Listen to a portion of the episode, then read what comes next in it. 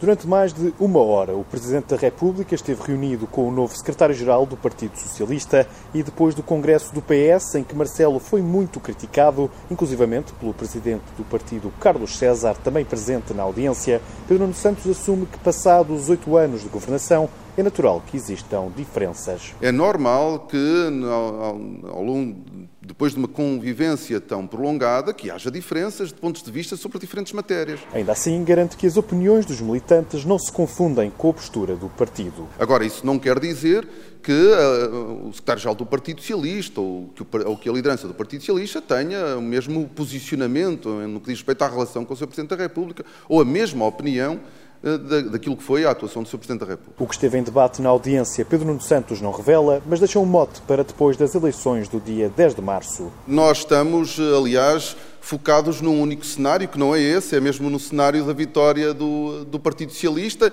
e apresentarmos uma solução de governo estável ao país. É esse o nosso objetivo. E com a estabilidade do país em mente e cálculos eleitorais a serem feitos à direita e à esquerda, o secretário-geral socialista deixa também um aviso para Belém. Não será o Partido Socialista a dizer ao Sr. Presidente da República como é que deve atuar independentemente dos cenários que surgirem no, no, dia 10 de março. Em dia de protestos, Pedro Nuno Santos aproveitou para deixar uma mensagem tanto à polícia como à comunicação social. Às forças de segurança transmitiu a certeza de que vai lutar pela melhoria de condições salariais e, a propósito da crise dos órgãos que fazem parte do grupo Global Media, anuncia que se vai reunir com o Sindicato dos Jornalistas.